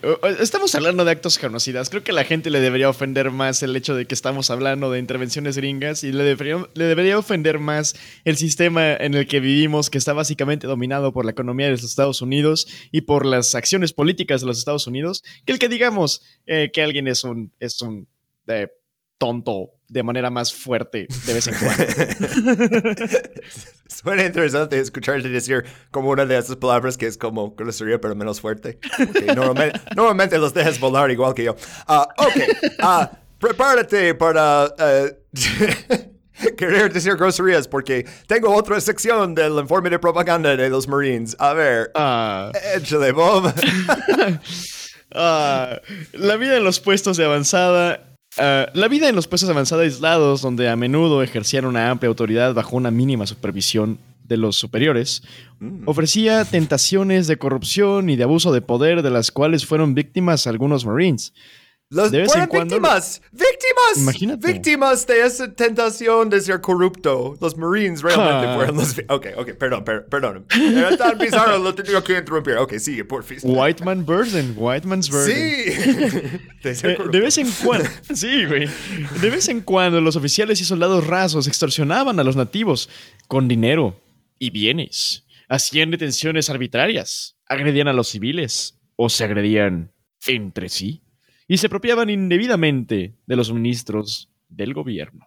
O sea, güey, pobrecitos, güey. Es que Esto- qué, qué insensibles, güey. Uno tiene que robar cuando va a otro país. ¿Qué, qué no pueden pensar en los Marines? se apropiaban indebidamente. Eh, Solo se puede apropiar de, de los fondos del gobierno un oficial con una orden, pero si tú nomás metes dinero a tus bolsillos, si tú nomás vas y, pues yo tengo rifles, nadie más tiene rifles, yo voy a ir a robar esa tienda. ¿Sabes? O sea, no voy a pagar mi cuenta en el restaurante. Básicamente tenían permiso de, de portarse mal. y- o sea, Bruce Calder metió en, en toda esa descripción de exactamente qué hacían a los dominicanos. Pero este, o sea, en el sitio marines.mil, o sea, como el sitio de los Marines dicen, "Oh, a veces caímos víctimas a tentaciones de ah, robar y asaltar a gente. Y, ah, pero sí, entonces no eran muy populares. Y ahora en este slide ya vamos a hablar de los guerrilleros y eh, la respuesta exagerada de Estados Unidos contra ellos. Otro patrón que vamos a ver una y otra vez. Por eso puse el meme de Mrs. Puff, que literal es el meme de cuando estás en Vietnam y escuchas hablar a los árboles en vietnamita. Pero en este caso es estás en una patrulla Nigue y los árboles hablan español. Ah, entonces, ah, yo voy a usar más la palabra caudillo porque me parece chido esa palabra. Aplica. no pude encontrar fotos de literal ninguno de esos tipos, de los caudillos. O sea, hay varias fuentes, incluso las fuentes de los Marines, fuentes eh, Calder, fuentes americanas que los mencionan. Nadie puso una foto. Básicamente eran fantasmas, ¿no? Estos, es la misma época de, de Pancho Villa, pero ninguno se fue a Hollywood a hacer una película sobre sí mismo ni nada. Ah, entonces, el primero que vamos a hablar, este lo vi tanto en fuentes estadounidenses como dominicanas. Vincentio Evangelista. Qué nombre, ¿no? Entonces, este fue, ah, eh, él fue el primero en declarar que su lucha era una revolución contra las fuerzas de ocupación, porque eh, los dominicanos de élite les decían gavillero, y esto es como una palabra dominicana para decir como bandido, ah, y los Marines directamente bandido. Entonces él quería como reclamar el término revolucionario. No, no solo venimos a robar y enriquecernos, o sea, hasta Teddy Roosevelt dice, ah, todas las revoluciones solo quieren agarrar la aduana.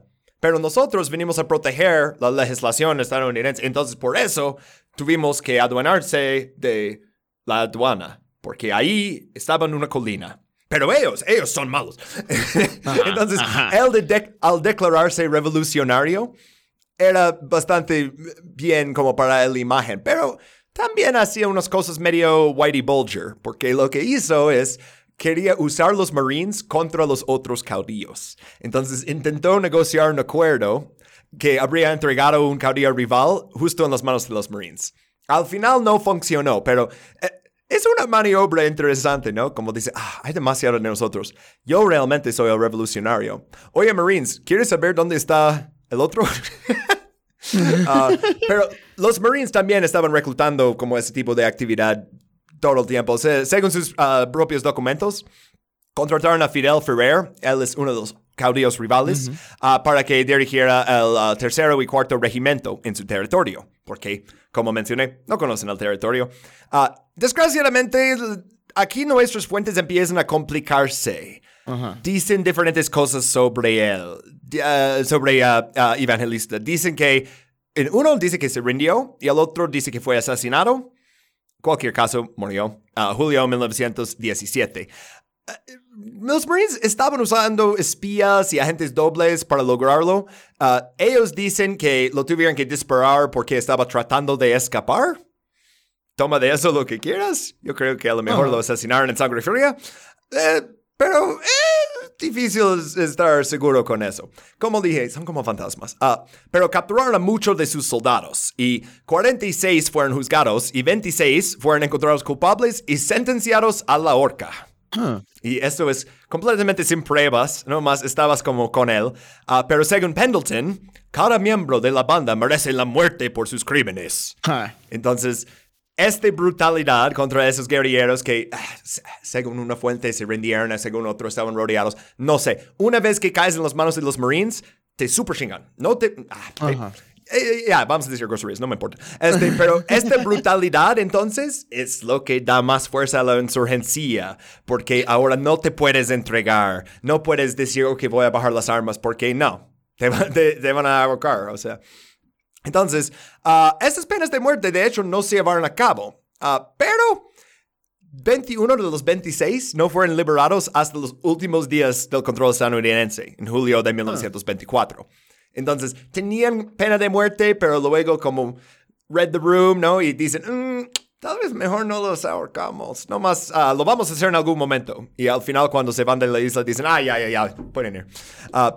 Ah, hay otros caudillos de lo que podría hablar, pero la información la información con ese, con Evangelista, es ba- bastante chafa, pero el vato en el slide, Ramón Nateras, o según otra fuente, Natera, ni sé exactamente cómo se apellidaba, ah, y tampoco encuentro una foto, pero por eso le puse esa aproximación visual de Giga Chad, porque este vato es, es como el Pancho Villa de República Dominicana, pero sin hacer pogroms contra los chinos. Ah, entonces, sus Ah, sus grupos operaron de 1918 hasta 1922. Y ah, en 1918, cuando empezó, comandó como, solo como 150 soldados y hacían lo que hablamos, o sea, lo- los, em, ah, los emboscaron a los Marines, especialmente en la zona de Higay. Ah, y esto fue una de las primeras batallas en las que Marines se fueron rodeados y sufrieron bajas. Estaban ahí atrapados durante como 24 horas.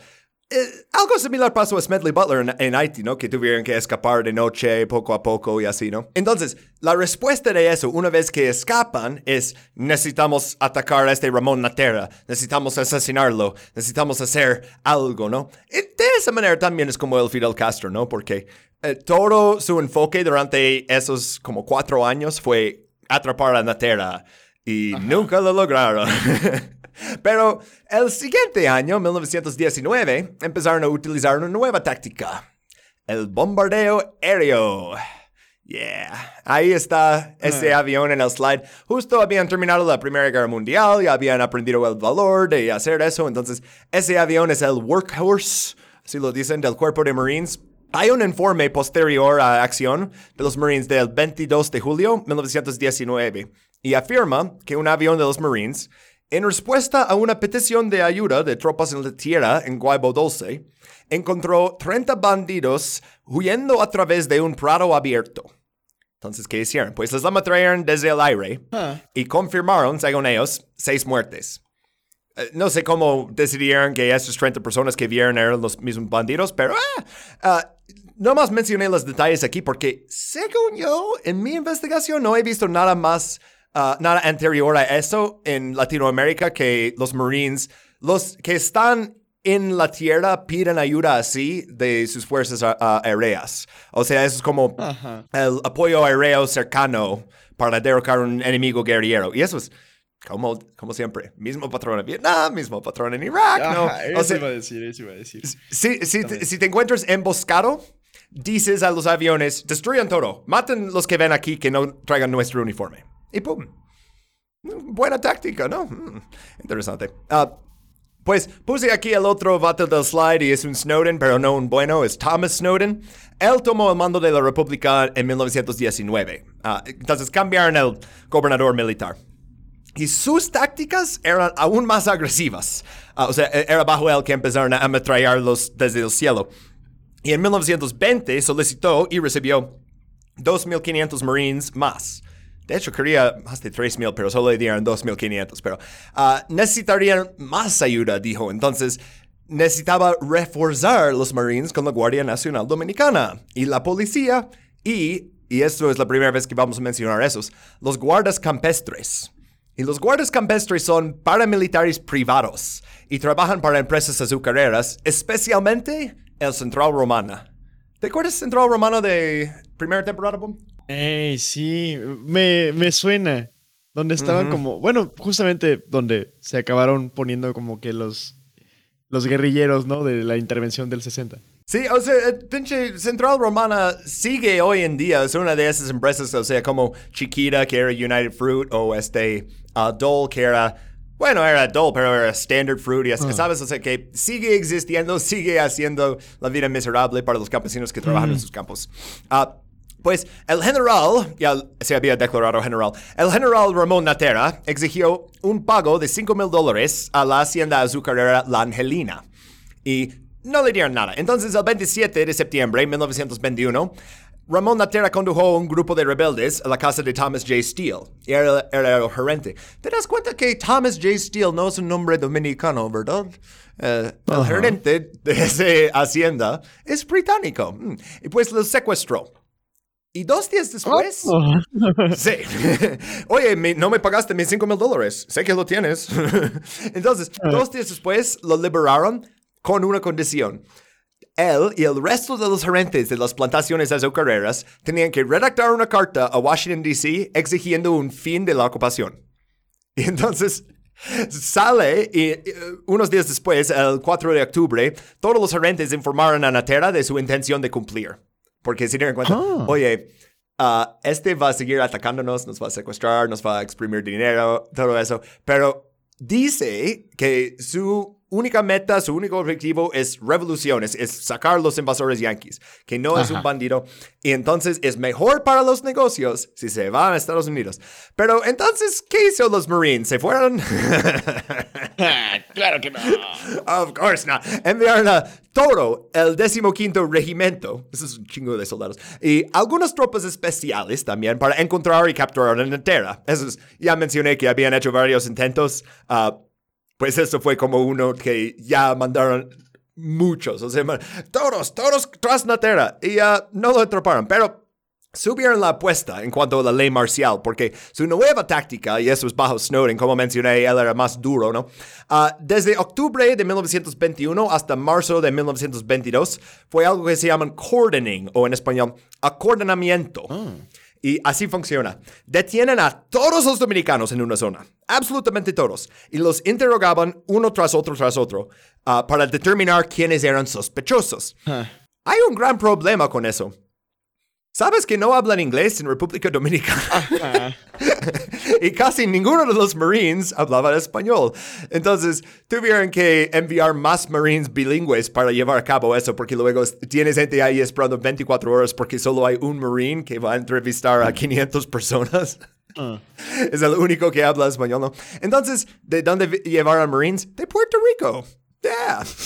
¿Te, te- te acuerdas en el capítulo de Puerto Rico mencionamos esto que eh, reclutar Marines específicamente de Puerto Rico porque dicen, oh, ustedes pueden hablar español, van a ser muy útiles en Nicaragua y Honduras y República Dominicana.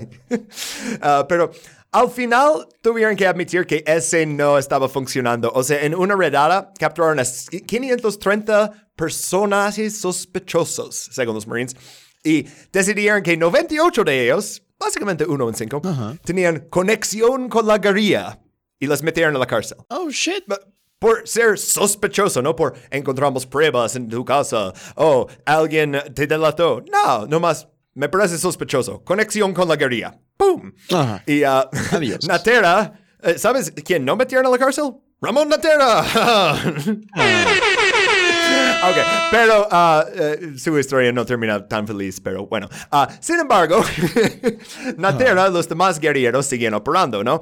Eh, pero en 1922, cuando se abandonó el proyecto, la Guardia Nacional volvió a ser lo suficientemente grande como para hacer gran parte del trabajo de los Marines. Entonces, ya tenían patrullas muy agresivas uh, que venían de diferentes partes, ¿no? O sea, el- los Marines ya en este punto, vamos a llegar a, a los términos de cómo iban a retirar, pero ya estaban yendo más a las ciudades y dejando el trabajo en el exterior a sus guardias nacionales. Entonces, tenían ah, patrullas que estaban estacionadas en Consuelo, en Santa Fe, en Las Pajas, en Ato Mayor, en El Ceibo. Ah, y estos les forman de 15 dominicanos de confianza y los dirigen un oficial de los Marines y varios sargentos. Entonces, sí, los Marines siguen ahí, pero ya tienen como su ejército de la República de Vietnam o su Afghan National Army o cualquier de los otros eh, eh, ejército de la República de Corea o cualquier de las otras fuerzas que tiene que tiene líderes estadounidenses y los soldados razas nativos, ¿no? Entonces, en mayo de 1922, Ramón Natera decidió, ya ni me están buscando, gringos me están buscando otros dominicanos, y se rindió, pero había varias razones.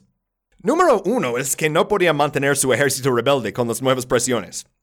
Ya había Guardia Nacional en todos lados ah, y estaban peleando mucho más sucio. Y, ah, pero la otra cosa es que le ofrecieron una amnistía al final. Ya dijeron, eso que hicimos de poner todos pena de muerte, eso fue exagerado. Entonces lo que te vamos a hacer es, si vienes y te entregas, te vamos a tener que condenar a 15 años de trabajos forzados, pero va a ser una sentencia suspendida. No vas a pasar ni un día en la cárcel, ni un día haciendo eso. Ajá. Ah, entonces se, se presentó y pum, le ponen en libertad condicional. Entonces tenía que entregarse, pero ah, realmente no tan extremo. Pero la otra cosa es porque Estados Unidos ya para ese entonces, en 1922, ya estaba poniendo fin a la ocupación militar. Como mencionamos, duró dos años más, pero en junio de 1922 se llegó a un acuerdo provisional de retirada. Ah. Pero, desgracia por Ramón Natera, un guardia campestre lo mató.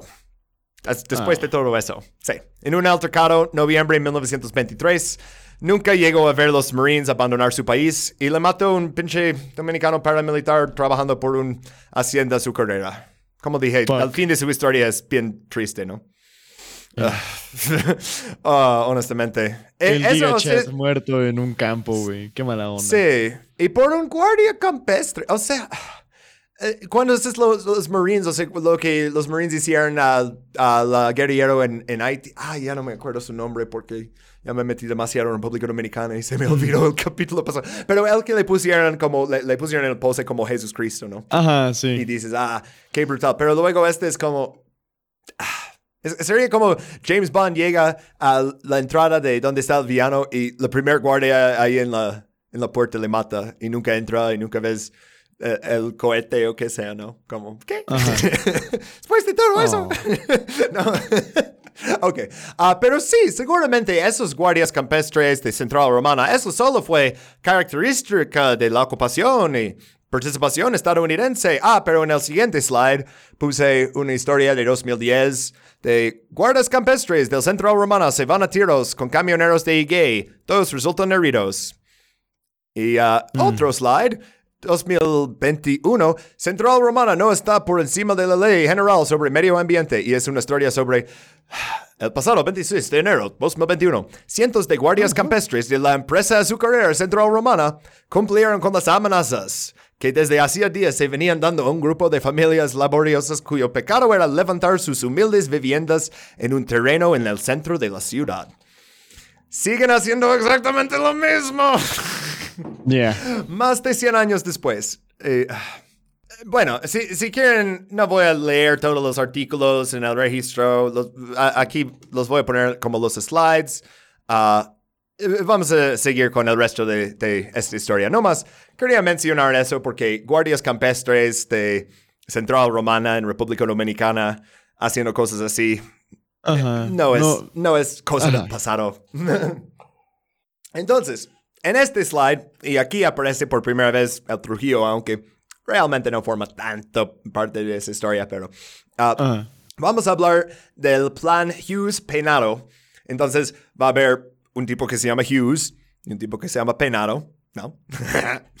Pero ¿quién es el otro vato ahí? Porque tenemos el Charles Evan Hughes, el Francisco J. Penado. Debería ser eso más grande. Ahí va. Y luego el, el siguiente es Sumner Wells. Es otro vampiro del Departamento de Estado. Ah, vamos a presentarlo con un poco de su reseña en Wikipedia. ¿Puedes leer esta parte? Nacido en la ciudad de Nueva York en una familia política rica y bien relacionada, Wells se graduó en la Universidad de Harvard en 1914. Entró en el servicio exterior por consejo de Franklin Roosevelt, que era amigo de la familia.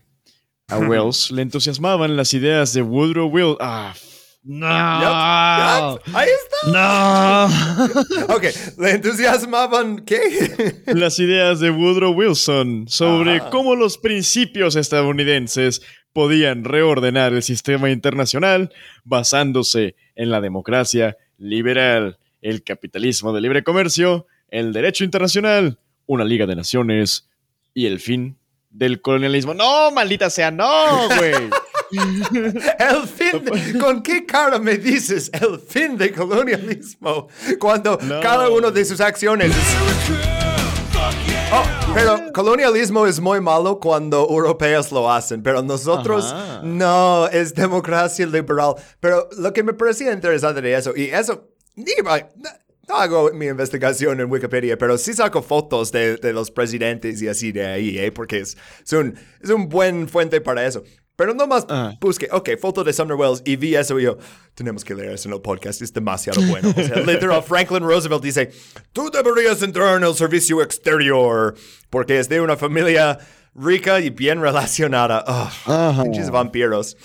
No más destaca la clase de personas que hace esas cosas en Estados Unidos. O sea, cuando hablamos de intervenciones gringas, sí, los Marines, o sea, los soldados rasos, les mandan de todos lados, pero los que toman las decisiones siempre son los burgueses que controlan Estados Unidos y que hicieron una rebelión contra Inglaterra para poder robar más, ¿sabes? O sea, es la fundación del país. Es, ellos quieren respetar los tratados con los indígenas y tal vez van a eliminar la esclavitud.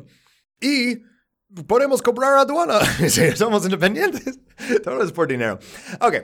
Pues Departamento del Estado, ahora estamos ya en el periodo de Warren G. Harding. Ah, y su Departamento de Estado admitió que el plan Wilson para República Dominicana era imposible.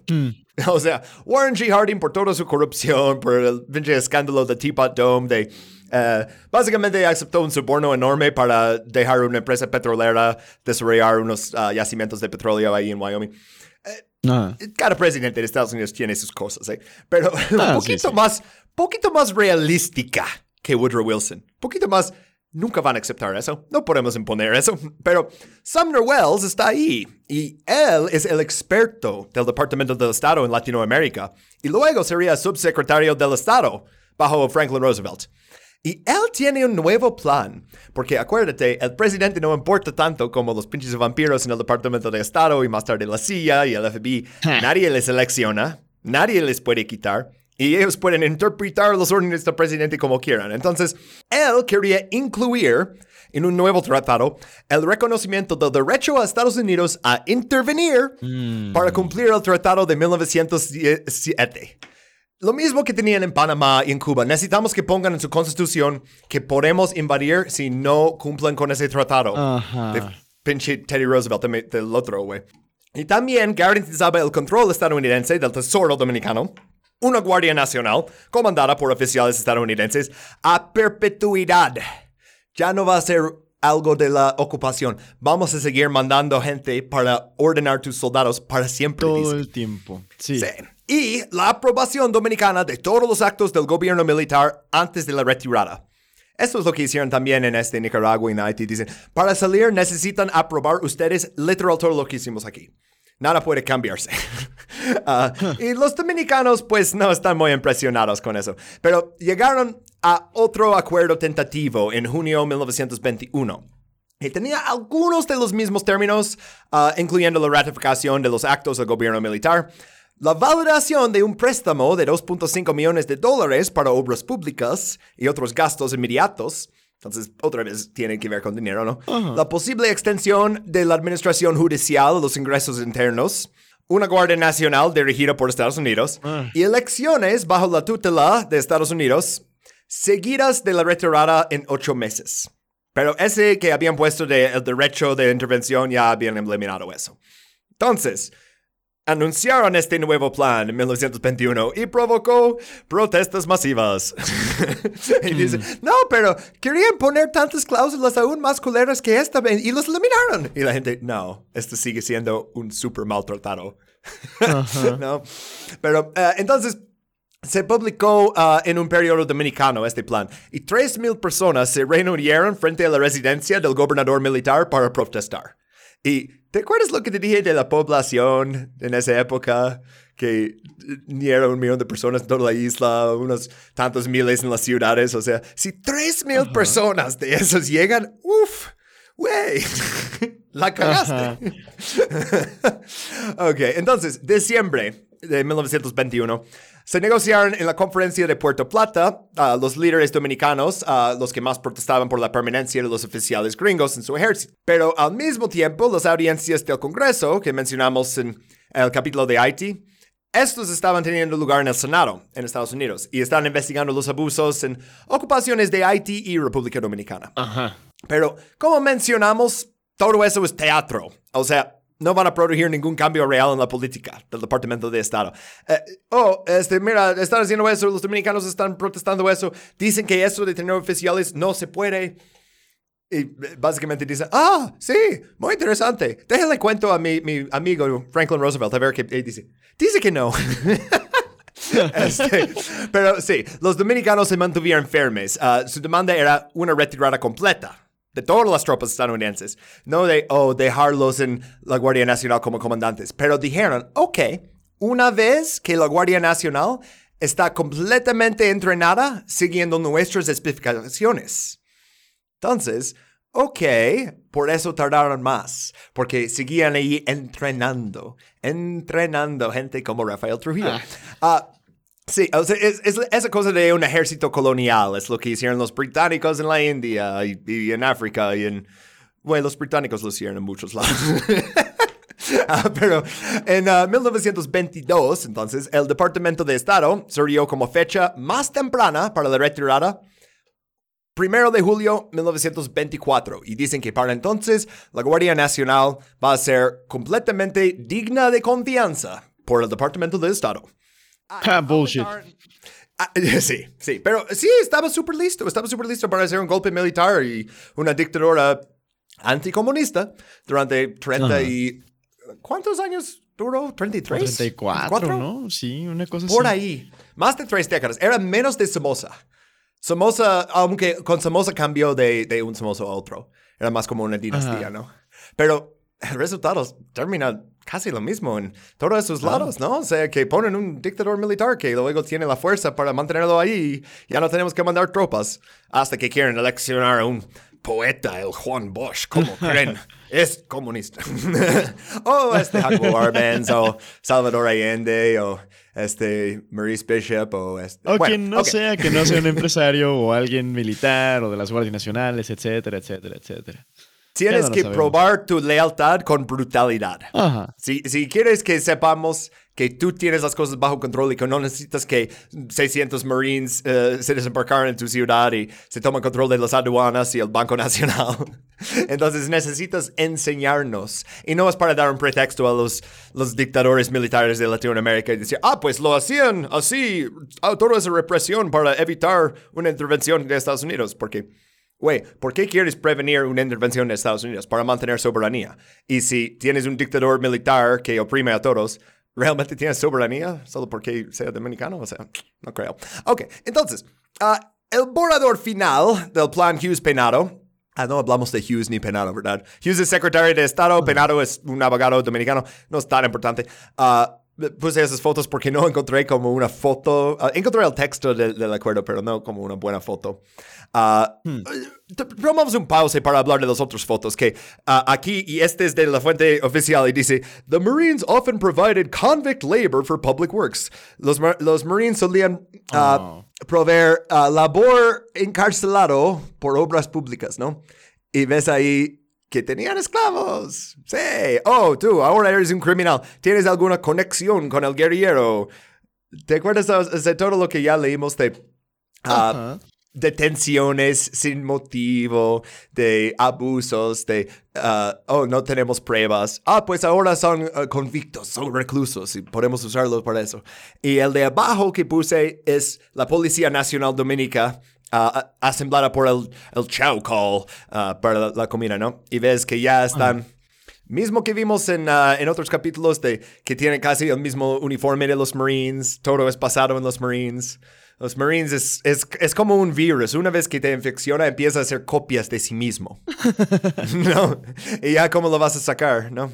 Ah, pero entonces, uh, este borrador final del plan fue publicado en junio de 1922 y los gringos ya habían cedido lo justo para acabar con manifestaciones masivas, pero no tanto como para no mantener control.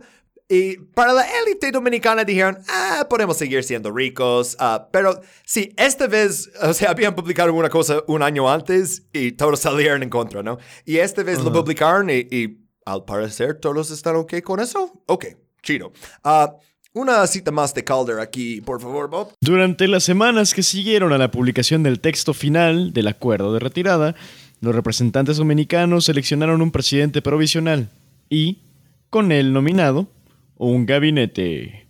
El nuevo presidente era Juan Bautista Vicini. Ah, Juan Bautista Vicini Burgos, nunca antes activo en la política y en virtud de los campos de azúcar de su familia, uno de los hombres más ricos del país. Ahí está un presidente que nos gusta. El hombre más rico que tiene campos de azúcar. Sí. Oye, ¿sabes cuáles campos de azúcar le pertenecían? Porque, entre otros, Angelina. Ese donde Nateras hizo prisionero al británico. Ay, no. Sí. Ahora tenemos el capataz de esa hacienda. Y, uh, sí, chido. Pero entonces es dominicano. Entonces está bien que tenemos básicamente una continuación de ocupación militar, pero con soldados dominicanos, y continuación de la dictadura de los burgueses, pero con un burgués dominicano. Entonces, todo chido. Y al final te das cuenta que eso no son luchas nacionalistas, sino luchas de clases, como siempre, ¿no? Ah, pues este Juan Batista Vicini Burgos, este güey, fue presidente de 1922 hasta 1924 y al fin de la ocupación. Y le sucedió Horacio Vázquez, y hablamos mucho de él en el capítulo de primera temporada. Uh, Vázquez es un güey bastante interesante en la historia de República Dominicana, sigue saliendo. Uh, prolongó su mandato de cuatro a seis años, uh, luego cayó la bolsa, luego cayó básicamente su salud. Eh, toda una cosa que ya hablamos en slides anteriores. Entonces, en 1930, Trujillo tomó el poder. A ver, ¿dónde está mi drop de eso? Lo usé para el otro.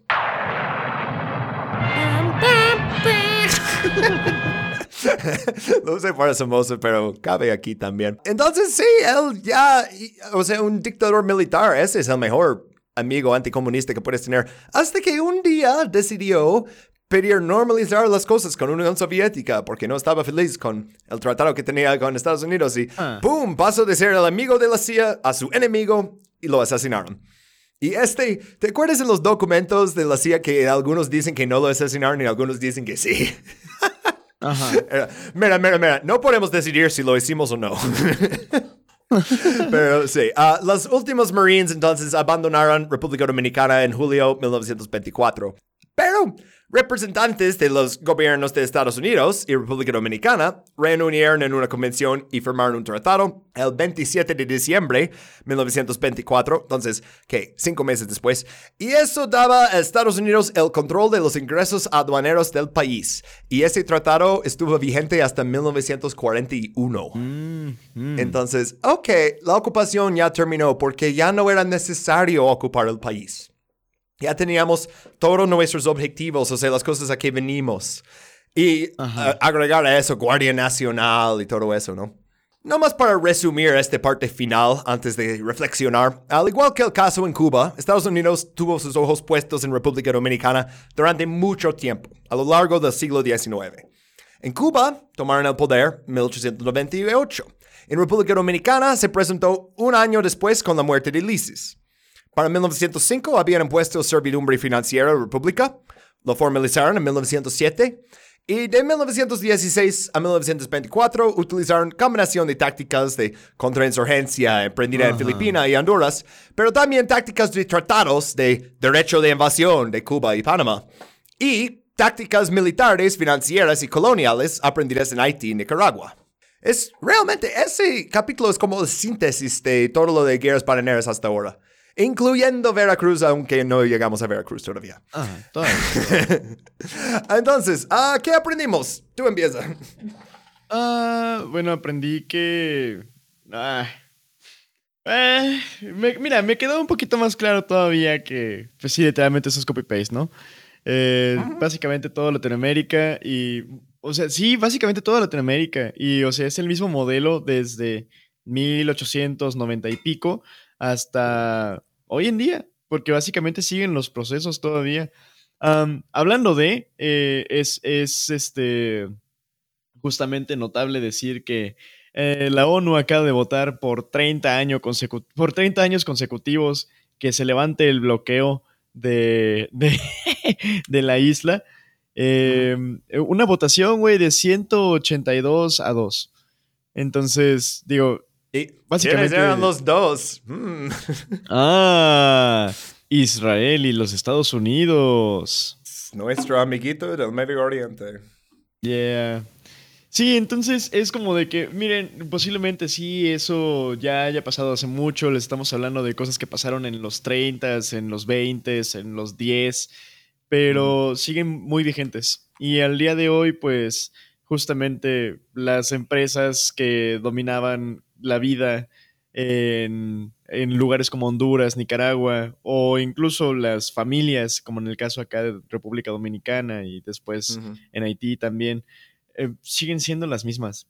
Entonces, pues como de que nada más volteen alrededor y hay que darnos cuenta de qué es lo que sigue pasando y qué es lo que ha seguido pasando para que Estados Unidos pueda mantener su imperio, ¿no? También aprendí que eh, la neta, pues, otra vez, ¿no? Ah, bueno, si te agarran los Marines ya, ya valió madres. O sea, si ven un Marine estadounidense, péguenle fuga para otro lado porque si no, pues, eh, los van a colgar independientemente de que hayan hecho algo o no. Y que, oye, si, si eres, si eres, o sea, bueno, digo, creo que eso ya todos lo sabíamos, ¿no? Que si eres alguien rico y que si eres capitalista te va a ir bien en la vida, pero hey, en específico, en específico, cuando Estados Unidos quiere invadir tu país o lo está invadiendo activamente, si eres rico, wink, wink, te irá muy bien. No, mientras no hagas obras o periódicos o algo así en contra de la ocupación. Básicamente, si si eres un, un desperdicio humano, un parásito de la sociedad, una escoria, una completa basura, Salinas Pliego, si eres básicamente uno de esos, ah, te irá muy bien en la vida con los Estados Vas Unidos. directamente por Salinas Pliego en este capítulo. este, güey, o sea, me parece que eso de la Guardia Nacional y, y eso que hicieron allí, que se llevó a cabo como dictadura militar, ¿no? Nunca hay nadie que dice, oh, si tanto te gusta el capitalismo y el intervencionismo, vete a vivir en República Dominicana, ahí en los campos de azúcar con guardias campestres que te asesinan, ¿no? Siempre culpamos a las revoluciones socialistas por absolutamente todo. O sea, no te puedo decir, ah, sí, en Nicaragua la gente vive muy chido, eh, pero, güey, ¿en qué momento Nicaragua tenía como democracia liberal? O sea, tenía William Walker, luego tenía un chingo de guerras civiles y guerras con sus vecinos, luego ocupación de Estados Unidos, sale y entra eh, periodo de dictadura mili- eh, militar, ¿no? Y lo mismo con República Dominicana, entonces... Cuando vemos pobreza en, en Cuba, culpamos a la revolución. Cuando vemos pobreza en Nicaragua, culpamos a la revolución. Cuando vemos pobreza en República Dominicana, decimos, ah, pues ese lugar siempre ha sido así. Y, güey, no. No. No. O sea, es, es así por decisiones que tomaron personas hace, empezando en 1890, pero realmente empezando desde antes. Pero digo, en los últimos 130 años, ¿no? O sea, no tiene que ser así. Pero estos son básicamente las dos alternativas que son presentes para gente en Latinoamérica, que, ok, hacemos una revolución estilo Fidel Castro ah, y luego nos hacemos completamente aislados del mundo y nuestro vecino que está ahí, muy rica y tiene todo ese dinero, va, va a dedicar todo ese esfuerzo a asegurar que nunca tengamos nada. O, o jugamos, seguimos el juego de las empresas de Estados Unidos, de la producción de azúcar, la producción de plátanos o que sea. Y esperamos un mejor tratado algún día, ¿no? Y es como, Ajá. no son, no son buenas opciones que, que tienen en el Caribe y Centroamérica durante este periodo, incluso hasta hoy. Bah. Ok, ah, ¿quieres echarnos el ángulo cultural? Me, me acabo de dar cuenta que lo pusiste después de que aprendimos eso. Está bien. Yeah. Ah, Ok, es que justamente cuéntanos sobre este. para... Eh, La verdad es que quería, quería aprender primero justamente antes de dejarles como que el poemita. Y la neta es que el poemita creo que sí va como de que un poquito acorde a lo que, a lo que vimos hoy. En específico, en cuestión a, pues, al GigaChat, ¿no? Banda- sí, güey. La neta, pobre Natera, pero mira, banda, recuerden que independientemente, pues no por nada sigue habiendo como que luchas sociales, ¿no? Entonces ahí les va este poemita eh, bonito de Manuel, Cab- Manuel del Cabral y se llama Los Muertos. Ah, Uh. Los muertos entregan sus huesos a la tierra, pero jamás su libertad. El aire que les negaron los amos de la materia, ahora les sobra. El espacio sospechoso que le dieron a sus zapatos, ahora les sobra. El ataúd con que midieron su cadáver, ahora les sobra. La gota de mar que el abogado dejó caer de su frente, ahora les sobra. Es que nada terrestre tiene la dimensión, la profundidad hacia arriba de aquellos que cerraron sus párpados como puertas futuras. Chale, Listo. está bien oscuro. pero es- está bien escrito, pero. Ahora tengo que decir todo como, como feliz, como, oh, gracias por escuchar y eh, síguenos en Patreon.